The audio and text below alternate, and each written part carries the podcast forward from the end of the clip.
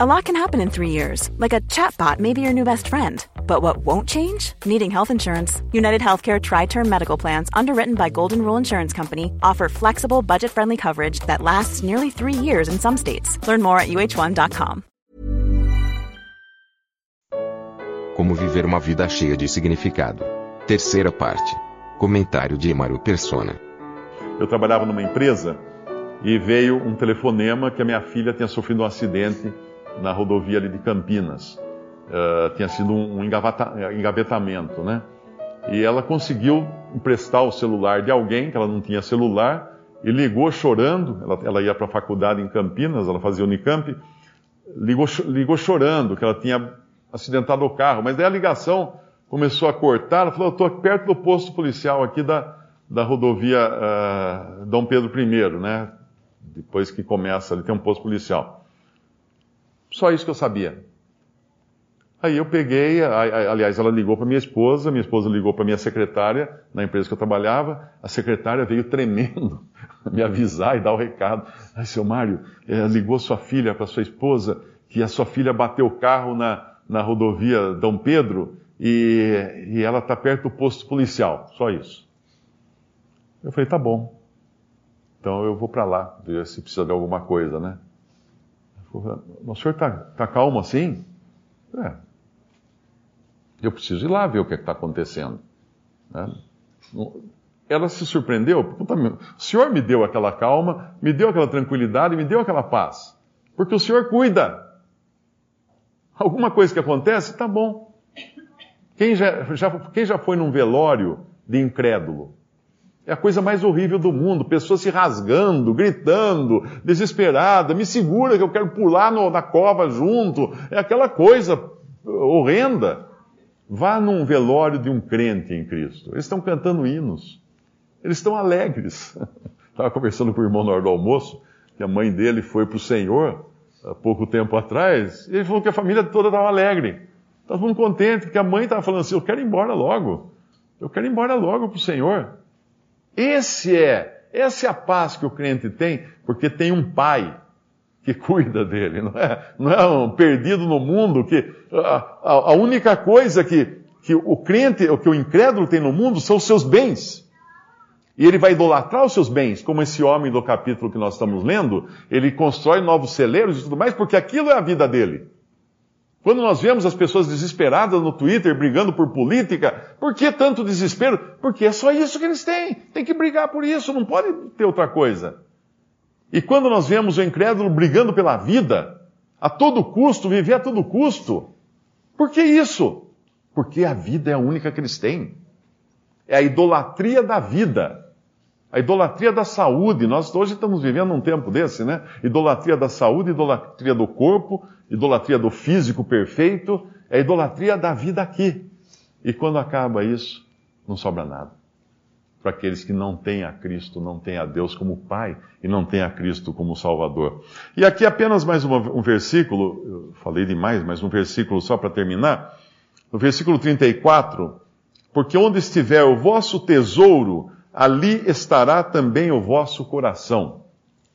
E tem uma, outro, um outro versículo que fala assim: a boca fala do que o coração está cheio.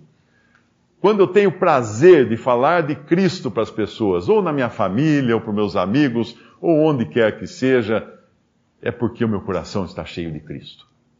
Eu costumo, quando uma pessoa entra em contato comigo, eu costumo visitar o perfil da pessoa que ela fala que está interessada em reunir, não sei o que, eu vou no perfil dela. No... Melhor coisa é visitar o perfil do, do, do, do, Facebook da pessoa. As empresas fazem isso hoje na hora de contratar candidatos. O candidato chega lá na entrevista, é um, um coração de candura, alma de rapadura, é tudo lindo, né? O cara é um amor, é um doce de pessoa. Vai, entra no, no perfil dele, ele é daqueles que mata cachorro com crueldade, é daqueles que tem só bobagem, só pornografia no perfil, aí as empresas já não contratam, porque elas veem quem é a pessoa no seu, no seu particular. Então, às vezes eu entro, a pessoa fala, eu entro lá, cadê Cristo nessa, nessas palavras que essa pessoa publica aqui? Tem Cristo em algum lugar? Nada, não tem um versículo, não tem nada, um pensamento, não tem nada. Tem política, tem futebol, tem esporte, tem isso. Cadê Cristo? A boca fala do que está cheio o coração. Se a boca não estiver falando de Cristo, está faltando Cristo no coração. Está faltando aquilo que é o tesouro que aqui ele fala: vendei o que tendes, dai esmolas, fazei para vós bolsas que não se envelhecem, tesouro nos céus, que nunca cabe, onde não chega o ladrão e a traça não rói. Porque onde estiver o vosso tesouro, ali está também, estará também o vosso coração. E aí no versículo 35, ele dá uma dica muito importante, que eu acho que serve para todos nós hoje, vivendo num mundo tão conturbado, com tantas tentações, com tantas coisas querendo nos fazer tropeçar. Estejam cingidos os vossos lombos e acesas as vossas candeias. Aqui fala de duas coisas tropeço e luz. Por que cingindo os lombos? No tempo do, do, Senhor, no tempo antigo, dois mil anos atrás, homens e mulheres usavam aquela roupa longa, que ia até os pés, aquele túnicas, né, vestidões bem longos até os pés. Uh, quando nós vemos uma mulher, por exemplo, com um vestido longo, ela vai subir uma escada, o que ela faz? Quem já viu, foi em algum baile, algum casamento, né? Percebe que ela pega, puxa o vestido e sobe a escada ou desce a escada segurando o vestido em cima. Por quê? Porque se ela não fizer isso, ela pisa no, tecido e cai. Ela tropeça no tecido. Então as pessoas usavam cintos nessa época com que objetivo? Quando elas tinham que andar depressa, elas botavam um cinto na cintura, porque a hora que você põe um cinto, o que acontece com a barra da, da sua saia, do seu vestidão, ele, ela sobe. Você já não tem o perigo de pisar na beirada, de tropeçar naquilo. E o que nos impede de, de tropeçar é a luz também, para nós enxergarmos o caminho. Cingir os lombos e acender, manter acesas as candeias. E aí a gente vai para Efésios capítulo 6 que vai falar do nosso cinto. Efésios, versículo, capítulo 6, o versículo 14, aqui fala de toda a armadura de Deus, mas só citando aqui, que cinto é esse que não nos deixa tropeçar? Que cinto é esse que não nos deixa pisar na barra da saia? Vamos dizer assim, né? Uh, estai, pois, firmes, tendo cingidos os vossos lombos com a verdade se eu estou firmado na verdade, nada vai me fazer tropeçar. O Espírito Santo me mantendo, a luz da palavra de Deus acesa sempre diante dos meus olhos, na minha memória, por isso que é bom criança aprender versículos, porque um dia elas vão precisar desse versículo. Na hora da, da dificuldade, pim, vai acender aquele versículo na mente. Uau! Está aí a resposta do que eu estava procurando. E mais uma coisa que fala também desse, uh, no, no, em 1 Pedro, capítulo 1, versículo 13. Mais uma vez, a utilidade que tem esse cinto para erguer a barra da saia, para não deixá-la arrastar na, no chão, na terra, no barro desse mundo e não permitir que a gente tropece capítulo 1 uh, de 1 Pedro, versículo 13.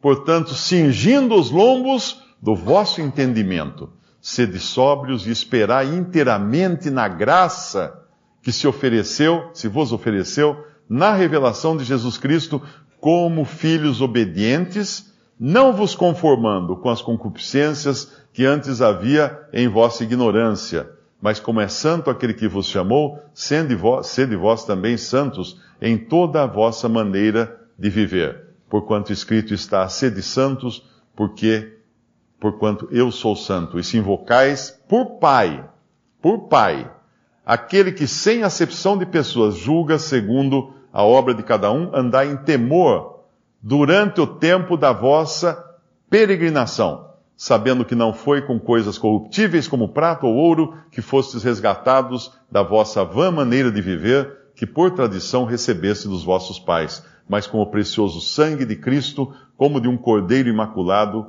e incontaminado. Nós temos a preciosidade no sangue de Cristo, na obra de Cristo. Essa é a coisa preciosa para nós. E aqui nos fala do nosso andar, sabendo que não foi com prata nem ouro que fomos comprados, então não vamos viver também uh, movidos por prata e ouro, mas movidos pela preciosidade, pelo valor que tem a obra de Cristo nos nossos corações, nas nossas mentes. E cingindo aqui, mais uma vez, os lombos do vosso entendimento. Esperando o quê? Inteiramente na graça. Porque quando nós estamos lá lendo, uh, lendo Lucas 12, do que ele está falando? De todo esse cuidado que o pai tem para com seus filhos. Está falando de graça.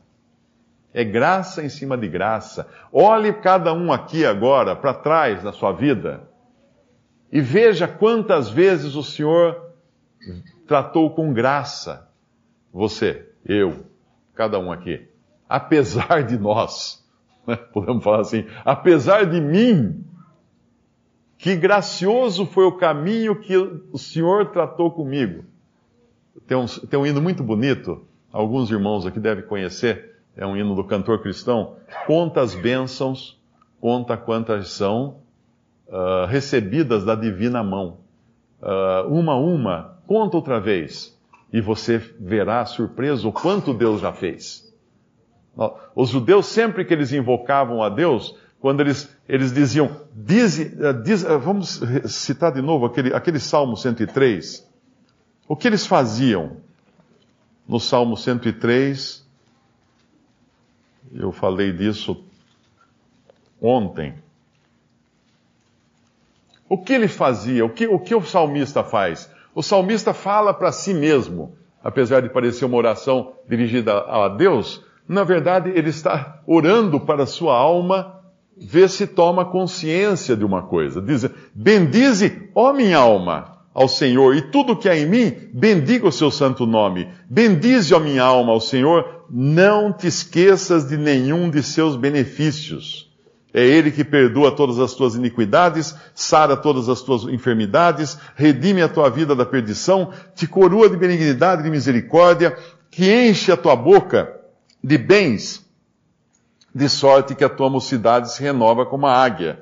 O Senhor faz justiça e juízo a todos os oprimidos, fez notórios os seus caminhos a Moisés e seus feitos aos filhos de Israel misericordioso e piedoso é o Senhor, longânimo e grande em benignidade, não repreenderá perpetuamente, nem para sempre conservará sua ira, não nos tratou segundo os nossos pecados, nem nos retribuiu segundo as nossas iniquidades, pois quanto o céu está elevado acima da terra, assim é grande a sua misericórdia para com os que o temem, e quanto está longe o Oriente do Ocidente, assim afasta de nós as nossas transgressões como um pai se compadece de seus filhos, e eles infelizmente ainda não podiam desfrutar disso, mesmo estando nos Salmos, mas como um pai se compadece de seus filhos, assim o Senhor, eu digo não podia desfrutar de, de chamá-lo de pai, né? Assim o Senhor se compadece daqueles que o temem, pois ele conhece a, a nossa estrutura. Lembra-se de que somos perfeitos, justos, santos, muito obedientes nos seus caminhos. Não. Lembra que somos pós, pó. Ele sabe da nossa, das nossas dificuldades. Ele sabe das nossas fraquezas. Ele sabe da nossa dependência constante nele e só nele. E que privilégio podemos ter um pai assim. E esse, e esse privilégio se estende agora porque nós podemos também fazer brilhar essa luz, né? fazer com que outras pessoas vejam que nós temos um Pai assim. Ao invés de ficarmos queixando de Deus para as pessoas. Você quer se queixar de Deus, do seu desemprego, da sua enfermidade? Né? Queixe-se para Ele na sua oração. E para os outros, meu Pai está cuidando de mim. Mas isso, Ele está cuidando de mim. Não chegou ao fim da história ainda. Se você, como é que é? Se, vo, se você não gosta da história ou não está entendendo a história, é porque não chegou ao fim da história. Tem algum ditado assim, né? Uh, tem que esperar o fim da história. Lá nós vamos saber de, uh, entender as coisas. Jó, Jó foi muito feliz porque ele, ele não entendeu e ele ficou satisfeito aqui. Porque no final do livro de Jó, Deus não explicou nada para ele da razão de ter acontecido tudo aquilo com ele. Mas ele estava satisfeito, por quê? Eu, te conhecia só de ouvir falar, agora os meus olhos te veem. É isso que ele fala. Ele estava satisfeito com o Senhor. Isso bastava para ele. Agora ele já sabe. Onde ele está agora, Jó já sabe da razão do seu sofrimento.